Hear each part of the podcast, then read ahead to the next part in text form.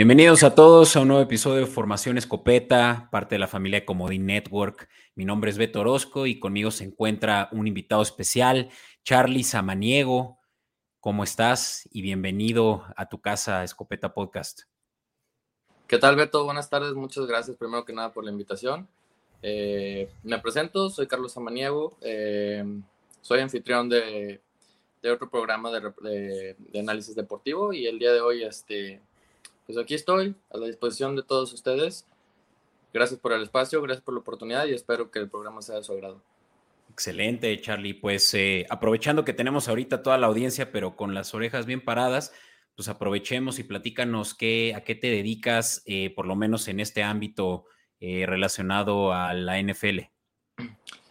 actualmente estoy este, comenzando, eh, me gusta mucho la narración. Eh, mi tirada es empezar en la narración de partidos de las ligas mexicanas y por ende estoy empezando también con la creación de contenidos y todo del fútbol americano, de las noticias más calientes que salen, etcétera. Entonces, este, pues me gusta estar ahí siempre pendiente y siempre informando a la gente de lo que pasa.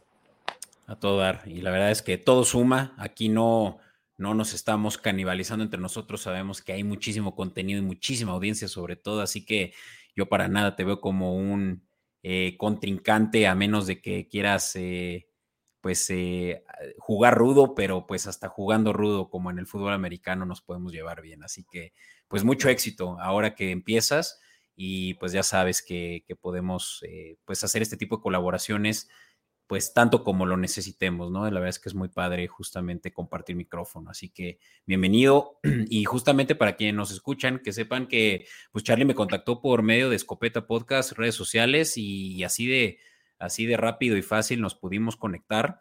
Eh, solo tiene un par de semanas que conectamos por primera vez y pues justamente así como Charlie, pues cualquiera que esté interesado, escríbanme y sabemos que que lo máximo que, va a pasar es que pues, nos preparemos tantito aquí fuera del aire, pero tú mismo le, les podrás decir a los demás, Charlie, es pretty basic stuff, como te decía, ¿no? Sí, claro, claro, claro. Excelente. Oye, pues eh, como ya lo alude, este episodio está dedicado a los Ravens de Baltimore, un equipo que en México pues tiene su audiencia, eh, y es además un rival divisional tuyo. Ahorita nos vas a platicar tú a quién le vas. Eh, mm, así que vamos a la, a la, cobertura especial de estos Ravens Flock. In tight coverage.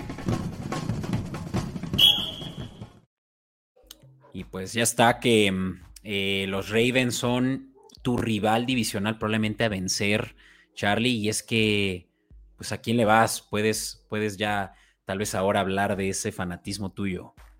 Claro, eh, pues bueno, yo soy fanático desde niño de los Steelers, entonces acerero de ah, corazón, agitando la toallita. Este, ¿Tienes tu Terry en casa? Sí, claro, claro. este, Digo, ahorita no la tengo aquí en el estudio, pero sí, sí, sí contamos con ella.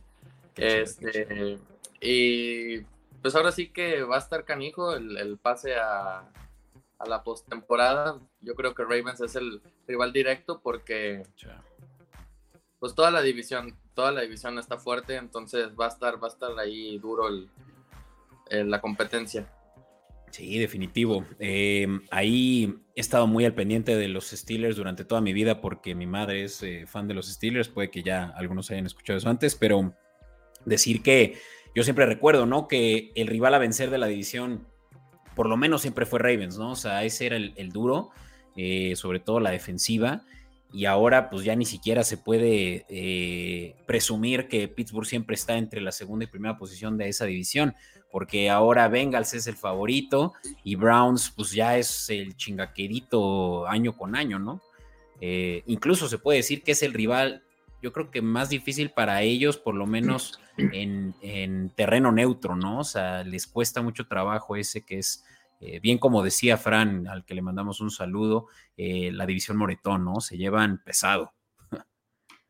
Sí, sí, justo. Y, también, o sea, yo pienso que, bueno, como dices, los últimos años los ha tenido asegurados Cincinnati, que están haciendo como su propia, pues sí, su, era, la era de Cincinnati en la división. Pero, digo, no sabemos qué nos espera para esta temporada, emocionado, pero como dices, yo pienso que puede ser así el orden igual y la misma competencia entre Ravens y Pittsburgh.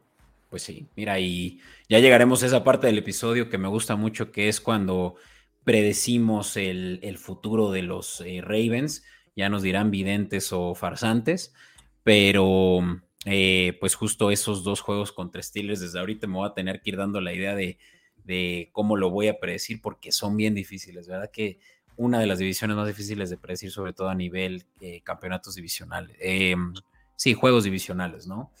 Eh, estos Ravens, pues vienen de, pues eh, yo creo que popear la champaña, después de que por fin pudieron llegar a términos de contrato con Lamar Jackson, y yo creo que eso es lo primero que hay que tocar, ¿no? O sea, creo que es era lo más necesario, pero no lo más evidente, porque se sabía que Lamar Jackson quería la mayor cantidad de dinero comprometida de la historia, bueno, no sé si de la, pues sí, de la historia, porque quería más dinero que cualquier otro coreback vigente, y pues ahorita los corebacks son el los que más cobran, y también eso es en la historia de la liga. Entonces, en sí lo que pedía era mucho y era pues ser el mejor pagado de todos los tiempos, ¿no? Y se le dio, eh, se le, se le, se le cumplió eh, a reserva de que tiene por ahí, pues, ciertos, ya sabes cómo funcionan esto de los contratos en donde muchos son abonos, muchos son, eh, pues, basado en el rendimiento, ¿no? Pero sí es un hecho que estamos eh, viendo que Lamar Jackson por lo menos se anticipa y ahorita voy a sacar la información completa porque ahí sí creía, creía recordarla, pero no lo tengo de primera mano, pero son más de 50 millones de dólares de lo que estamos hablando que va a estar cobrando el, nuestro cuate. Y, pues Lamar Jackson fue ya MVP, eh, ya tiene rato que eso sucedió. Y por eso es que también los Ravens como que la estuvieron dudando, porque se ha estado lesionando desde esa excelente temporada que tuvo en 2020, si no me equivoco. ¿no? Sí, Sí, yo creo que era, yo creo que era justo, justo y necesario, ahora sí que como quien dice, el contrato para Lamar Jackson, porque por mucho yo siento que ha sido una pieza clave para el, para la estabilidad del equipo. Porque pues es una, es una, es una diva, ¿no? Es una diva, a lo mejor quería su contrato, pues el mejor pagado de la historia y toda la onda, pero yo creo que de cierta manera se lo merece y, y está bien para mí, para mí ver que le hayan dado las armas que tiene hoy en día, que ya pues más adelante hablaremos de eso. Claro. Entonces, yo creo que se puede hacer más versátil el, el, no solo correr, el no solo correr Lamar Jackson y a lo mejor así se pudieran evitar las lesiones que, que, mencionas.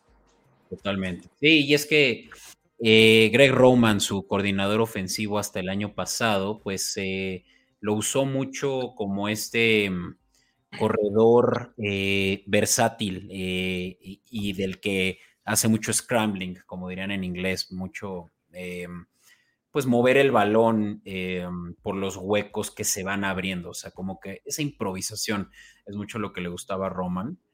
Y, pues ahora va a cambiar, ¿no? Mucho este, este tipo de juego que Lamar Jackson tenía en cara que ya tiene sus, mira, apenas tiene 26 años, pero pues ya, ya los años cobran, sobre todo con ese tipo de contactos.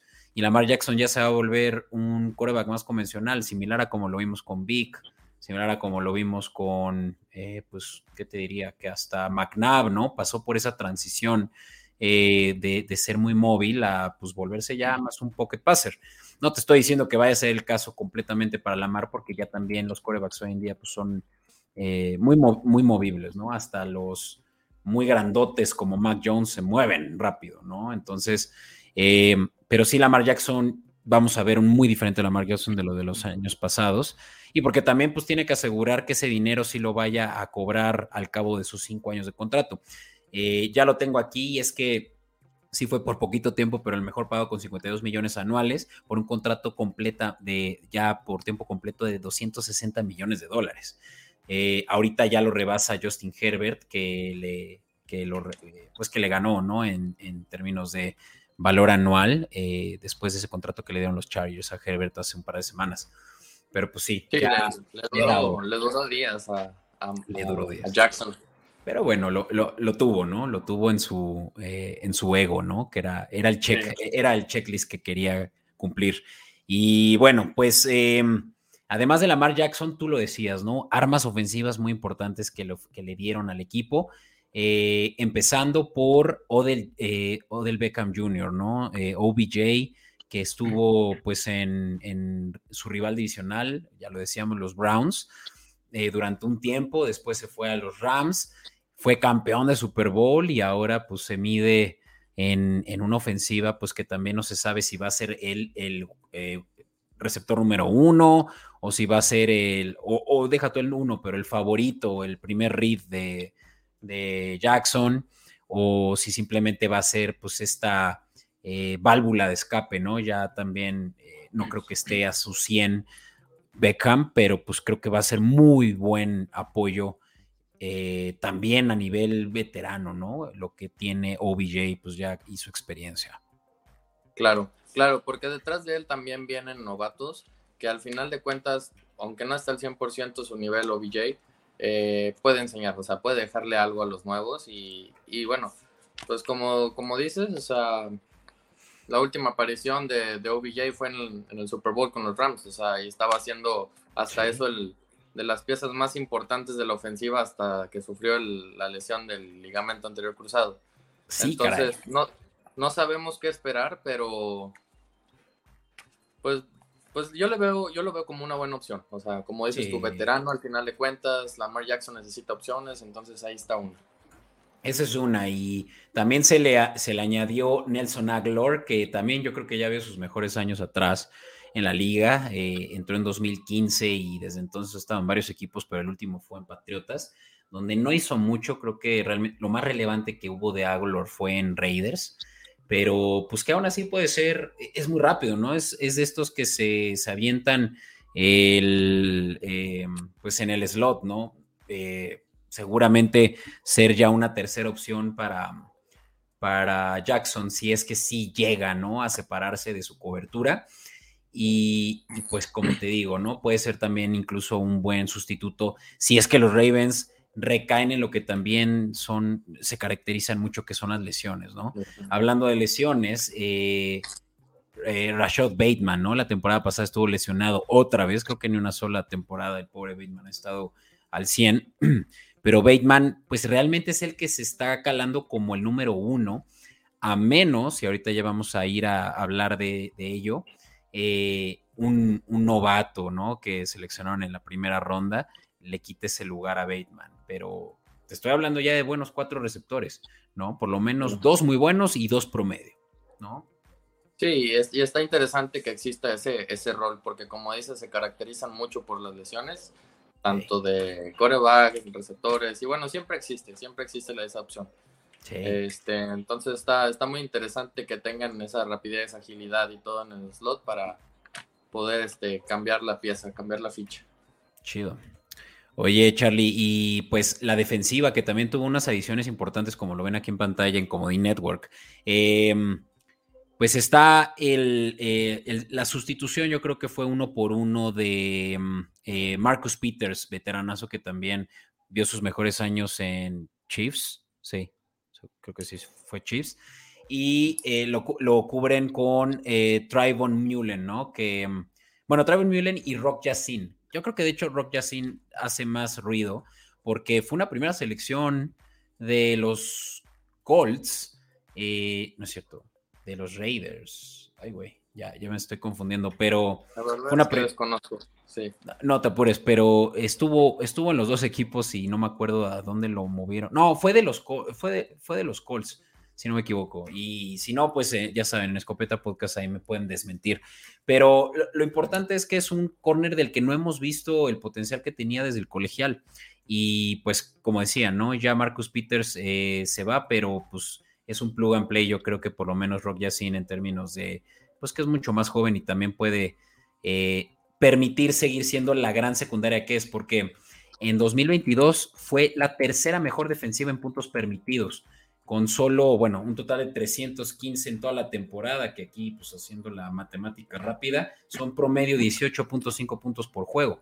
Es muy poco, si lo pensamos, sabiendo que las líneas siempre superan los 40 puntos, esperando que cada uno se eche michas, pues están por debajo del, ni siquiera el promedio, o sea, un, juego de 40 puntos sumados es muy bajo, ¿no? Entonces, eh, sí son de las mejores defensivas y sobre todo a nivel secundario, que secundaria realmente potente la tienen en la de sus safeties, donde está Kyle Hamilton, eh, platicábamos de él en el offseason como este gran eh, novato en su primer año, le fue muy bien.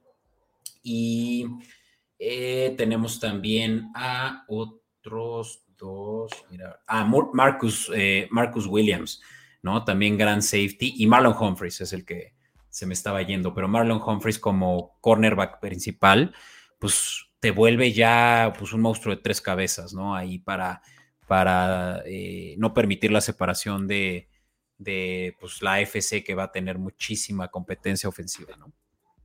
Claro. Y yo creo que, bueno, aparte de la temporada pasada, históricamente el Baltimore Ravens tiene muy buena defensiva, ¿no? Sí. Y, creo que este año tampoco va a ser la excepción, digo, se, se armaron muy bien ahora en agencia libre, en el draft, armaron ahí, bueno, ya veremos un poquito de los que les, les hacía falta.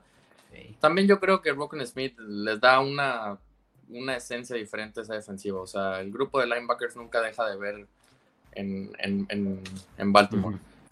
Así es. Y pues vamos a hablar ahora sí del draft.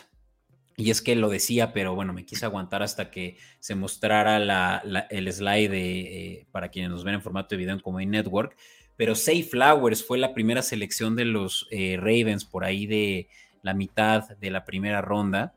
Eh, me, me, llama mucho y muy similar a ese pick que hicieron hace unos años de Hollywood Brown, ¿no? O sea, primera selección y este como también velocista. Eh, Safe Flowers es muy bueno en el slot y sus mejores años los vimos justamente eh, en 2022, donde tuvo creo que la mayor cantidad de recepciones y por eso es que también estaba considerado entre los mejores por ahí también, eh, comparándose con JSN, comparándose con Quentin Johnston, pero pues está Safe Flowers yéndose incluso creo que primero que los demás. Y, Ravens pues ya tienen probablemente a su cornerback, eh, digo, eh, wide receiver del futuro, ¿no? En él. Sí. Fíjate que a mí, a mí este, este receptor de, Boston College, de la primera ronda, Flowers, eh, lo, asocio un poquito, yo que soy fanático de los Steelers, con, con George Pickens. Así medio, digo, ahorita, ahorita en, en la postemporada y todo, que se está, en los training camp, que se está haciendo medio viral algunos videos. Así es Social Safe Flowers, así medio como, como, como, lo diré, agresivo, este, rápido, no sé, ágil. Rápido. y, Entonces, este. Y eso sí, Pickens creo que es un poco más grande, ¿no? O sea, creo que Pickens sí es más robusto. Eh, Safe Flowers, yo lo vi al lado de OBJ y parece su hijo, o sea, está chaparrito. Pero, pero sí, sí tiene, por lo menos eh, se ve que está, pero así, ya sabes, está rayadísimo porque además salió por ahí esas fotos, ese entrenamiento que tuvo con OBJ y con Lamar Jackson.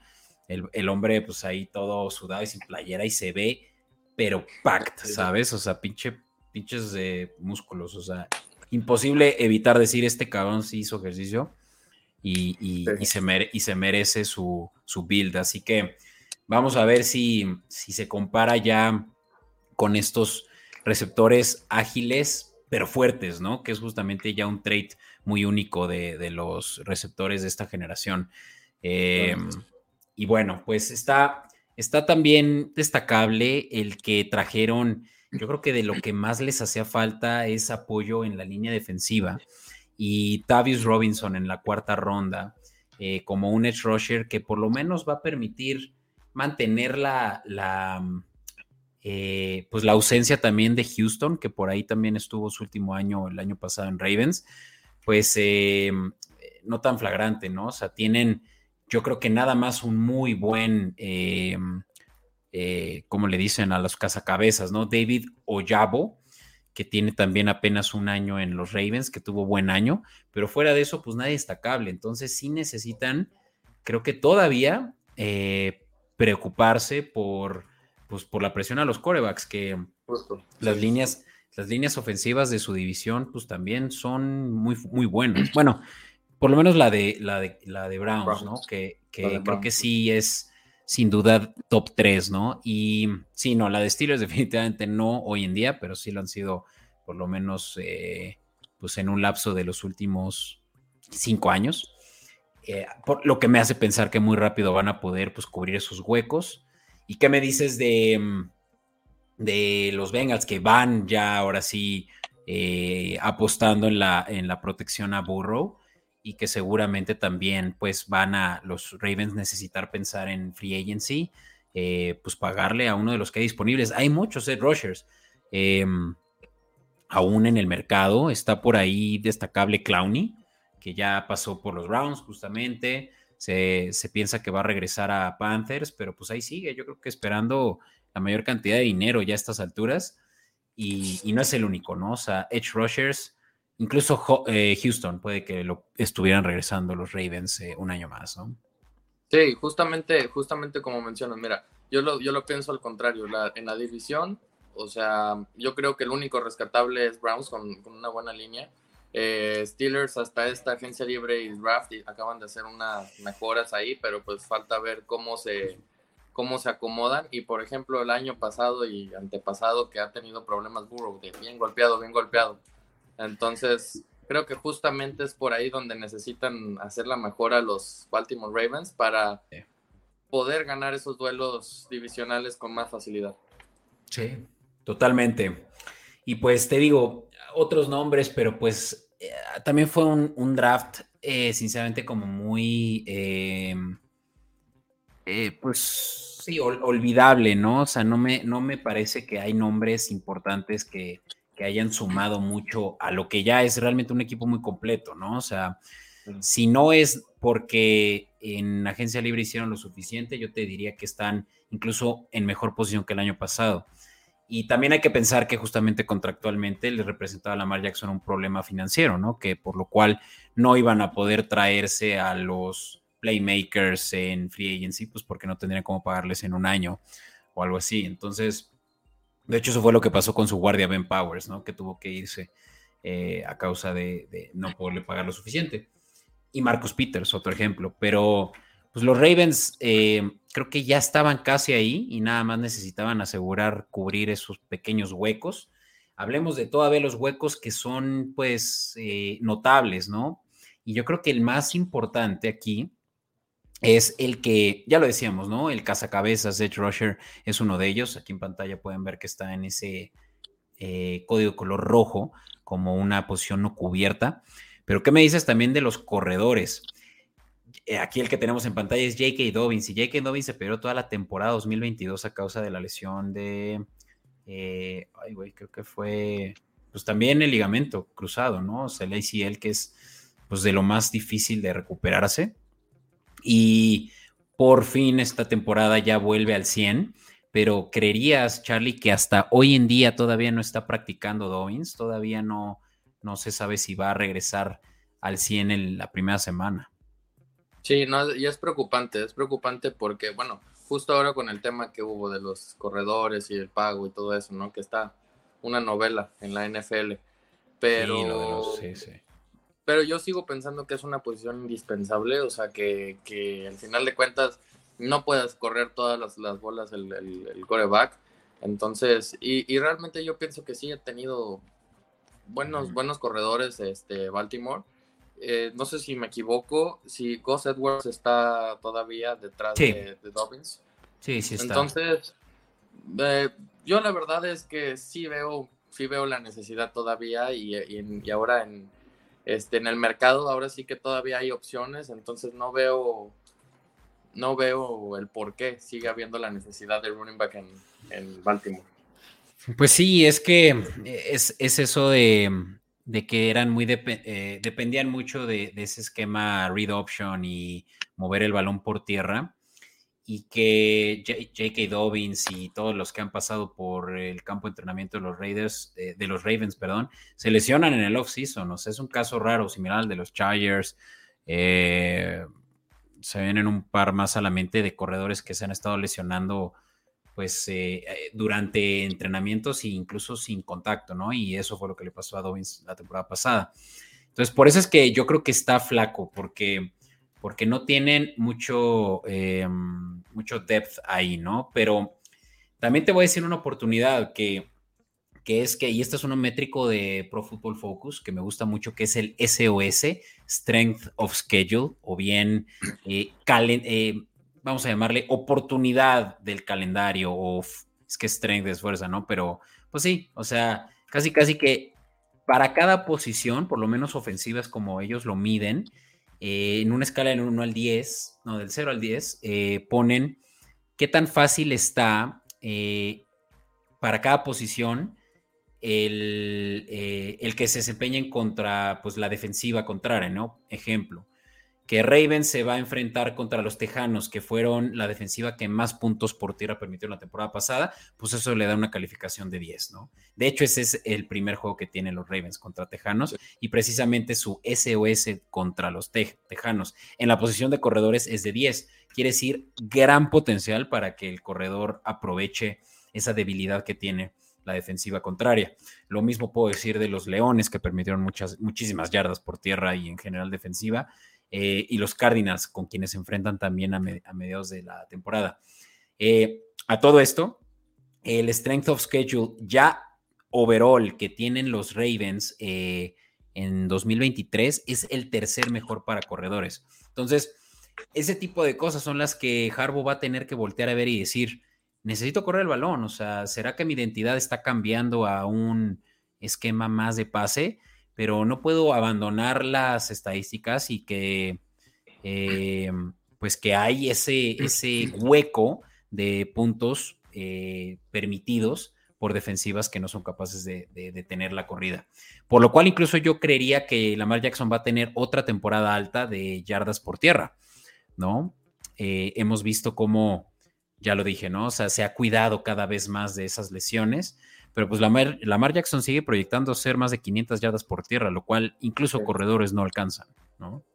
Sí, justo, sí, y, como dices también, ahora con la salida de Greg Roman, este nuevo coordinador y todo, digo, viene, viene de college, entonces al, al, entrar a la NFL pues es diferente sistema, vamos a ver cómo, cómo lo usa, cambiar el sistema ahora sí de pura corrida con Lamar Jackson, ahora Ok, sí, tal vez, tal vez van a seguir usando a Lamar Jackson, pero yo siento que ahora ya con armas, con, con el pago que le están haciendo, el contrato de cinco años, ok, va a ser más como vamos a cuidarlo, vamos a cuidarlo, que, que, aguante la temporada completa, porque siempre es el tema, no terminar la temporada de Lamar Jackson y entra, pues ahora sí que entra el segundo coreback y no... Sí, y, y, Tyler Huntley, o sea, no, no, no, da, no da la talla a mi gusto, pues, ¿verdad? A mí me gusta, ¿eh? O sea, Tyler Huntley me parece un gran sustituto de, Jackson, porque hace cosas muy similares, ¿no? Pero sí entiendo, ¿no? O sea, uno es superestrella y el otro es competente, ¿no? Eh, pero es que justo Tyler Huntley, o sea, hace sí, cosas similares, o sea, corre la bola igual, hasta físicamente se parece a Lamar Jackson, pero ahora que le dan armas este, pues, aéreas, yo no lo veo a, a, Tyler Huntley con la misma capacidad de lanzar que Lamar Jackson, o sea, al final de cuentas el año de MVP de Lamar Jackson también fue porque usó el brazo, ¿no? No nada más estaba corriendo la bola.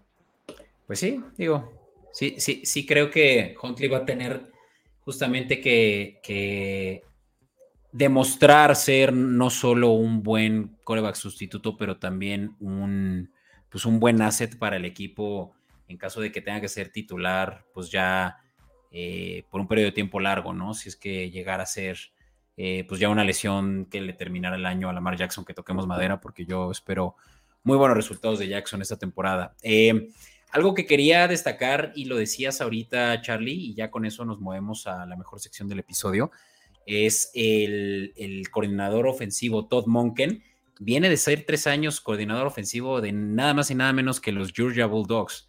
Entonces, o sea, es ahorita los que dominan la, la eh, ¿cómo se llama? Le llaman el Power Ten, ¿no? El, eh, pues eh, la, conferencia, por así decirlo, de los mejores equipos del colegial.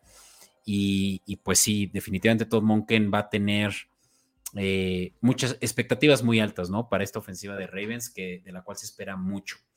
Ahora sí, Charlie, ¿estás de acuerdo que es hora de Y con esto, pues vamos a estar cerrando el episodio, pero todavía estamos a tiempo para, para discutir de lo más candente que es qué esperamos de los Ravens esta temporada. ¿Te parece si yo voy diciendo contra quién se están enfrentando y tú vas tomando nota? Obviamente por ahí podemos discutir uno que otro, pero trataré de ser conciso hacia por lo menos los juegos más relevantes, ¿no? Y, cuáles creemos que van a ser realmente difíciles, ¿no? De, de, ganar.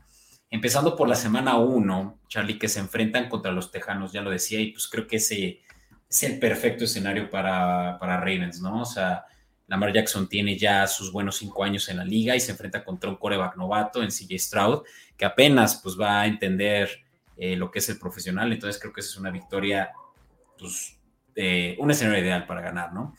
Ahora sí, semana 2 es donde se pone rudo y es que visitan a los bengalíes.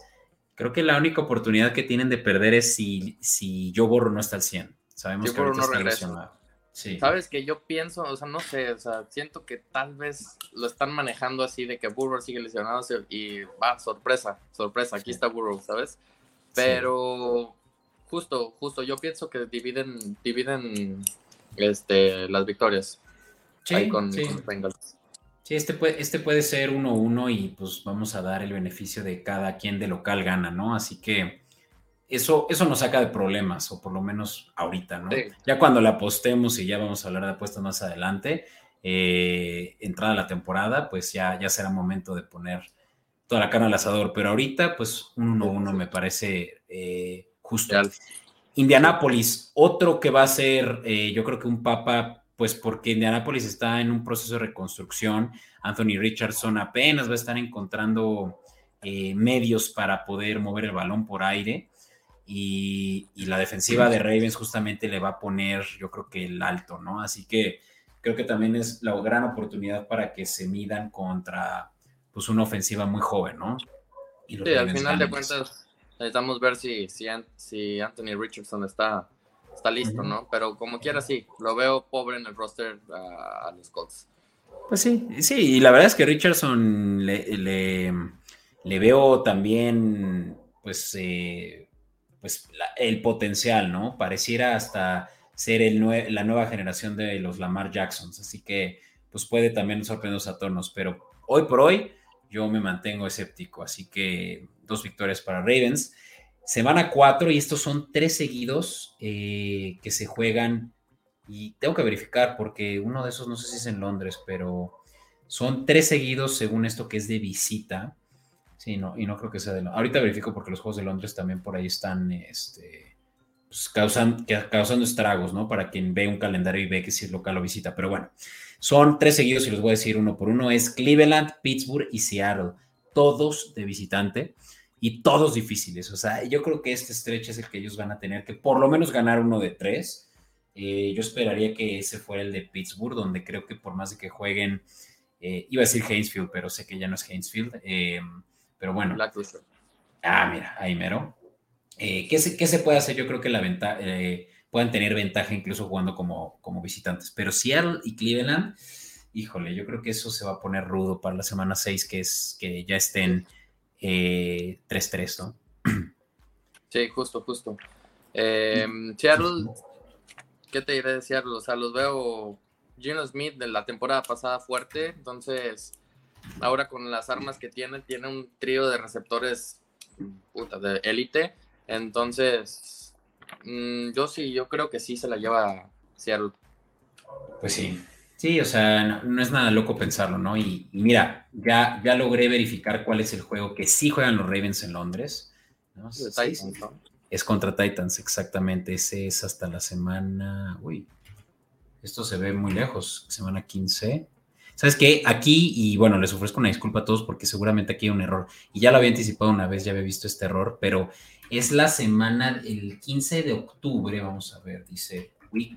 Es, la semana 6. Ah, mira, muchas gracias, tú me, tú me corregiste. No es Seattle, es Tennessee ese juego, y es el que se juega en Londres. Que...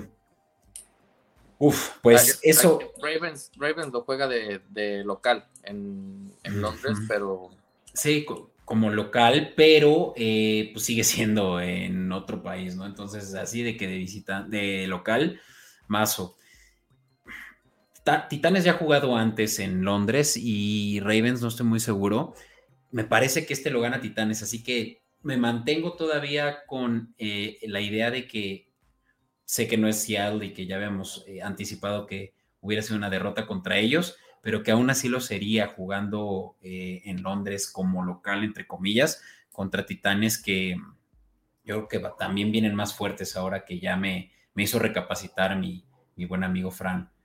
pero sí, va, va, va, a estar rudo entre que si 4-2 o 3-3 para la semana 6 pero todavía se pone yo creo que un poco más complicado cuando por fin de local en la semana 7 eh, reciben a los Lions. Los Lions que vienen muy hypeados de la temporada pasada de ganar 10, 10 juegos, 9 o 10 creo, creo que fueron 9, pero híjole, eh, los Lions van a, van a jugar muy agresivo yo creo que al principio de la temporada con tal de asegurar esa siembra de comodín, así que pues este también puede ser una derrota de los Ravens nada más por jugársela de arrogantes, ¿no?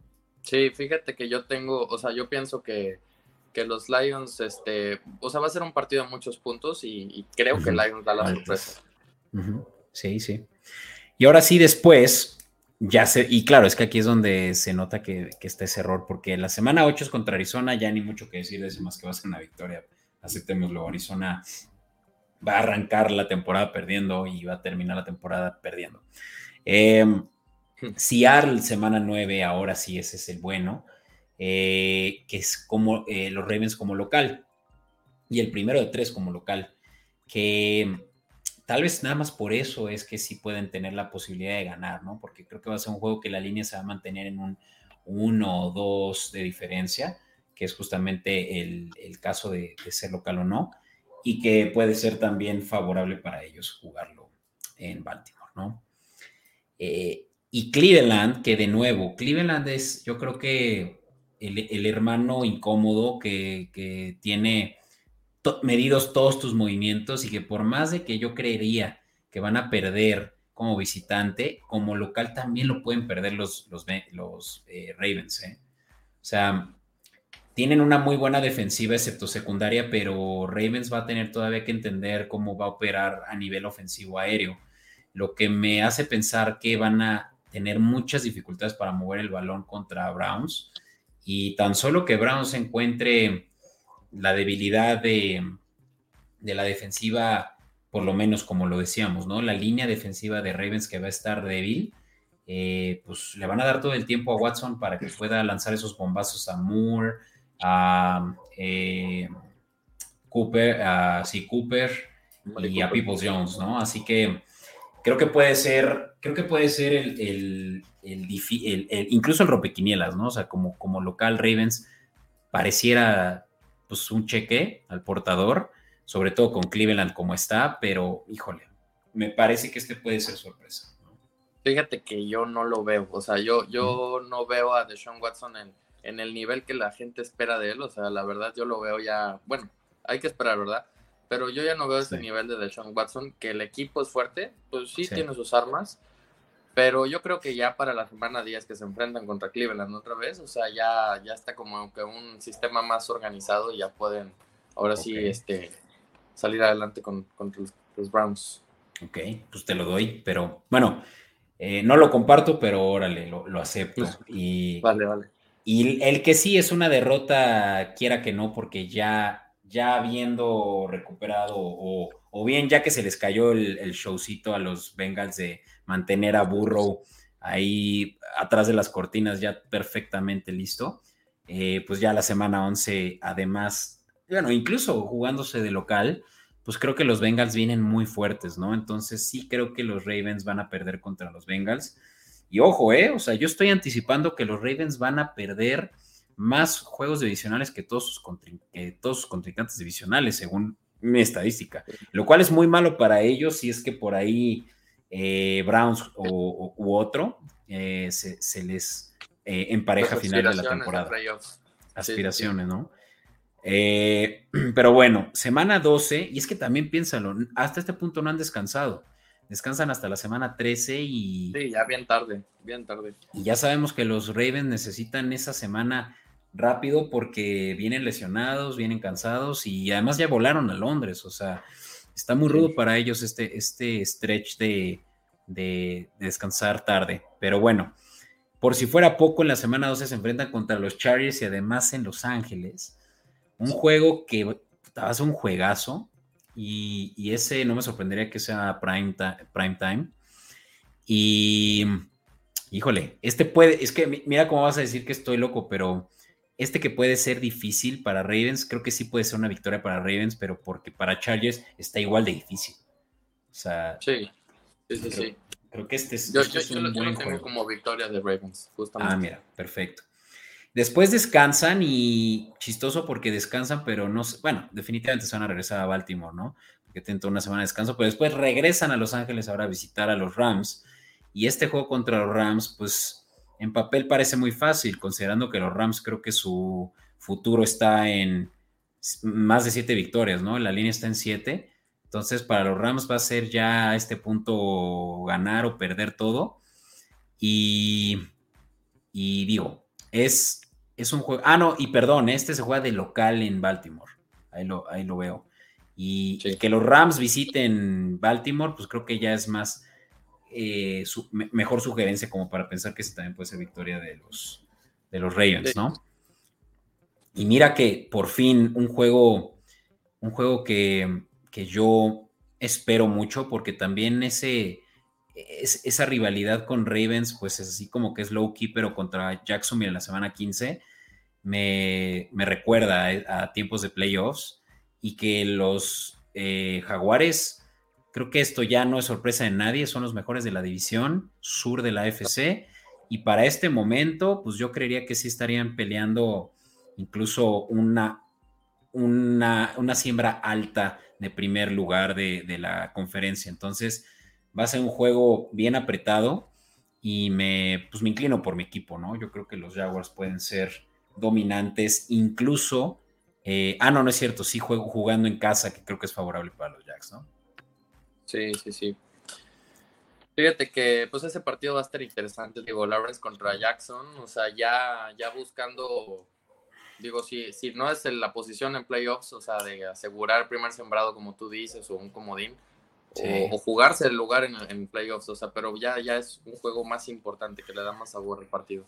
Sí, ya, ya están en modo todo o nada, o sea, los Ravens van a tener que ganar o, despedirse de sus posibilidades, porque el final está durísimo, ya que en la semana 16 eh, visitan San Francisco y pues este, híjole, no hay mucho que decir, excepto que va a estar muy difícil para Ravens ganarlo. Eh, yo no, no, estoy tan positivo para, para que este se lo lleven. Pero bueno, ya para acelerar y tratar de terminar el episodio en el tiempo en el que queríamos terminarlo, Charlie, decirte que sí pienso que los Ravens van a terminarse colando a los playoffs gracias a que van a terminar ganando este siguiente juego en la semana 17 contra Miami. Creo que Miami va a estar peleando ese spot de comodín que lo van a perder contra los Ravens. Así que eso les da el pase. Y pues ya de una, bueno, no sé si, si tienes algo que decir sobre ese juego de Miami. Mm, Miami yo lo tengo top esta temporada. Fíjate que yo, para mí Miami es un equipazo completo, o sea, súper, súper completo, nada más depende de la salud de tú. Entonces, yo le doy la victoria a, Miami de visita, pero pues sí, al final de cuentas, para mí Baltimore está en, está en playoff sí o sí, o sea, tiene una plantilla completa. Mira, y, este último juego contra tu equipo, eh, donde los Steelers visitan Baltimore, ¿qué esperas de eso? Yo creo que ahí se decide quién pasa de los dos. O sea, igual que las últimas temporadas. ¿Quién de los dos es el que va a pasar como comodín? ¿Sí crees que Steelers puede pasar? Eh, muy difícil, pero pues puede pasar. O sea, necesitamos ver cómo se ajustan las, las nuevas armas, pero no, yo veo más a Ravens. Realmente veo más a Baltimore. Pues sí, oye, te, hice la pregunta y casi casi me imaginé que le hiciste así como Lamar Jackson le está haciendo en esta foto que ven en sí, Network. Uy, no sé, ¿eh? o sea, no, sí, la verdad que entre Ravens y Steelers creo que es de Ravens, pero te digo que yo creo que va a estar entre Ravens y Miami esa posiblemente séptima siembra, ¿eh? O sea, Ravens, para mí que está panzando con 9-8, es lo que yo contabilicé. Eh, ¿Tú cuánto tienes, Charlie? Yo lo tengo con 17. Yo lo tengo con 17.